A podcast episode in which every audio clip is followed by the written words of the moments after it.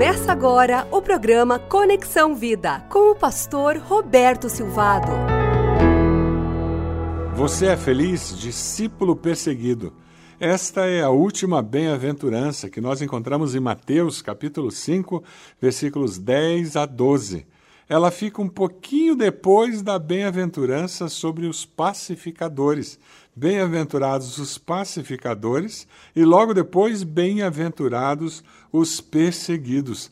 Jesus realmente gosta de fazer contrastes para que nós cravemos aquilo que ele está nos ensinando. Bem-aventurados os pacificadores, pois serão chamados filhos de Deus. Bem-aventurados os perseguidos por causa da justiça, pois deles é o reino dos céus. Bem-aventurados serão vocês quando por minha causa os insultarem, os perseguirem e levantarem todo tipo de calúnia contra vocês. Alegrem-se, regozijem-se, porque grande é a sua recompensa nos céus, pois da mesma forma perseguiram os profetas que viveram antes de vocês. O Senhor assegura que os perseguidos são bem-aventurados. Deus usa até a perseguição para abençoar. Você acredita nisso? Deus não se limita. Ninguém pode modificar aquele projeto que Deus tem para a sua vida. É por isso que Romanos 8, 28 nos garante que Deus atua em todas as circunstâncias para o bem daqueles que o amam.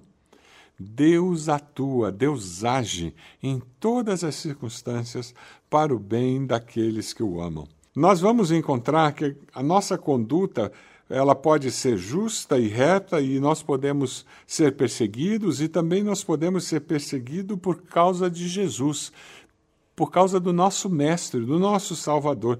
E didaticamente nós vamos dividir essa bem-aventurança para podermos estudá-la melhor. A primeira dimensão, quando nós somos perseguidos por sermos justos e corretos, tem a ver com a ética da nossa vida, com a maneira como nós vivemos, com, a, com as nossas ações e reações, com os valores que nós adotamos. O apóstolo Paulo, em 2 Timóteo 3,12, nos fala sobre isso quando ele diz: De fato, todos os que desejam viver piedosamente em Cristo Jesus serão perseguidos. Se você decidir hoje viver uma vida de piedade, de fato, com os valores éticos e morais do reino dos céus, se você resolver aplicar o Sermão do Monte na sua vida, nos seus relacionamentos interpessoais, nos seus negócios, na maneira como você trata as pessoas, como você reage às circunstâncias da vida, prepare-se. As pessoas reagirão de uma forma negativa em muitos momentos e você sofrerá perseguição. É disso que Jesus está falando. O apóstolo Paulo fala com Timóteo e prepara, dizendo: Esse texto é um choque de realidade, Timóteo. Você já foi perseguido por ser correto, honesto, íntegro? É, é, disso que fala. A nossa vida se transforma numa consciência andante para aquela pessoa que não é discípulo. Ah, se você não aceita suborno, se você não superfaturar a nota, desculpa, você não vai ser promovido ou você vai até perder o emprego se você não avisar aquela pessoa no telefone e não mentir dizendo que eu não estou.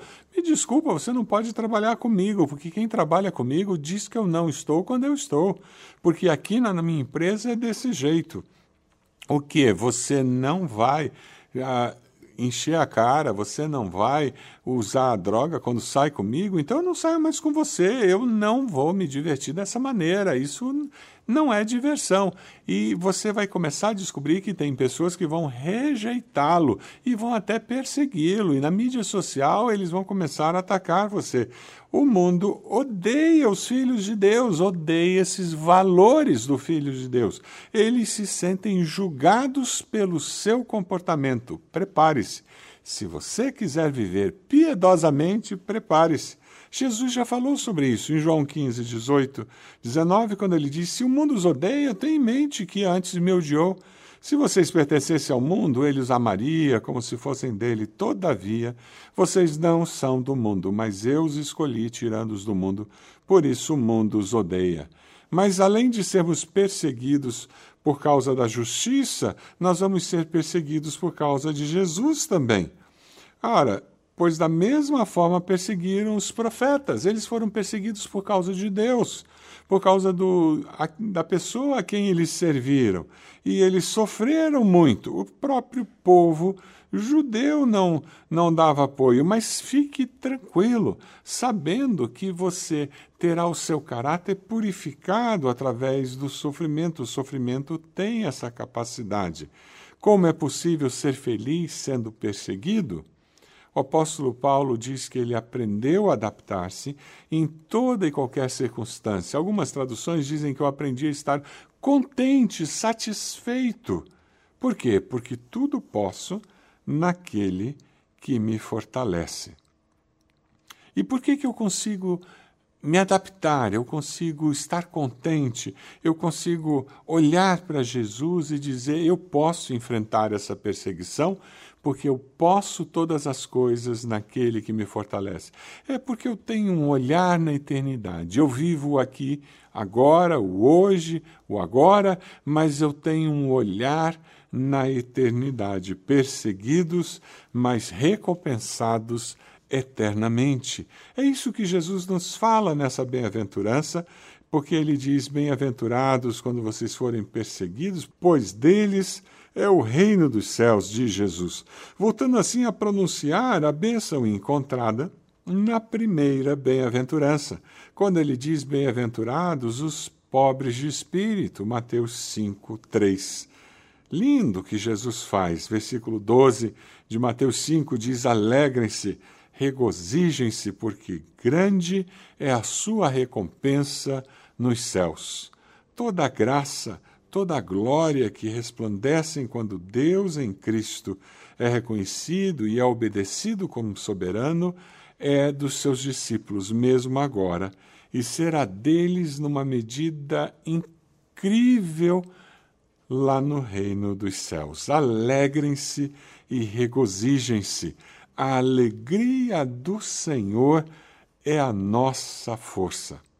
Para o homem natural, aquele que não conhece a Deus, não teme a Deus, não conhece a Jesus como Salvador, os cristãos são pessoas dignas de pena, por causa dos valores que eles têm, o tipo de comportamento que eles têm, a expectativa da vida que eles têm. Mas para Jesus, nós, seus discípulos, somos pessoas invejáveis, que a toda hora têm motivo de alegrar-se. É isso que o cantor do Salmo 73, 26 entoa quando ele diz: O meu corpo, o meu coração poderão fraquejar, mas Deus é a força do meu coração e a minha herança para sempre. Salmo 73, 26. O meu corpo e o meu coração poderão fraquejar, mas Deus é a força do meu coração e a minha herança para sempre. Você, meu irmão, minha irmã, pode fraquejar e às vezes nós somos fracos e nós fraquejamos e nós nos desanimamos e nós cansamos de enfrentar tanta oposição. Mas quando nós olhamos para a eternidade, olhamos para o nosso Salvador que morreu e ressuscitou e vive, vive eternamente assentado ao, no trono ao lado do nosso Deus, então nós somos recuperados e nós temos as nossas forças renovadas.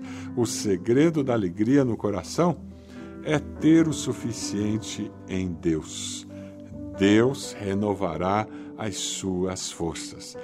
Deus é a nossa alegria, a alegria do Senhor é a nossa força. É por isso que Jesus diz: alegrem-se e regozijem-se, porque grande é a sua recompensa no Senhor. Você pode dizer isso?